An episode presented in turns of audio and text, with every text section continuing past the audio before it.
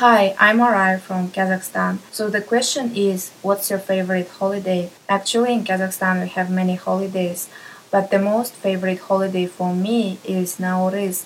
Nauryz is translated as a new year. So basically, we celebrated New Year two times in winter and in spring. So Nauryz is held in March. Everybody has a great fun, especially children like this holiday.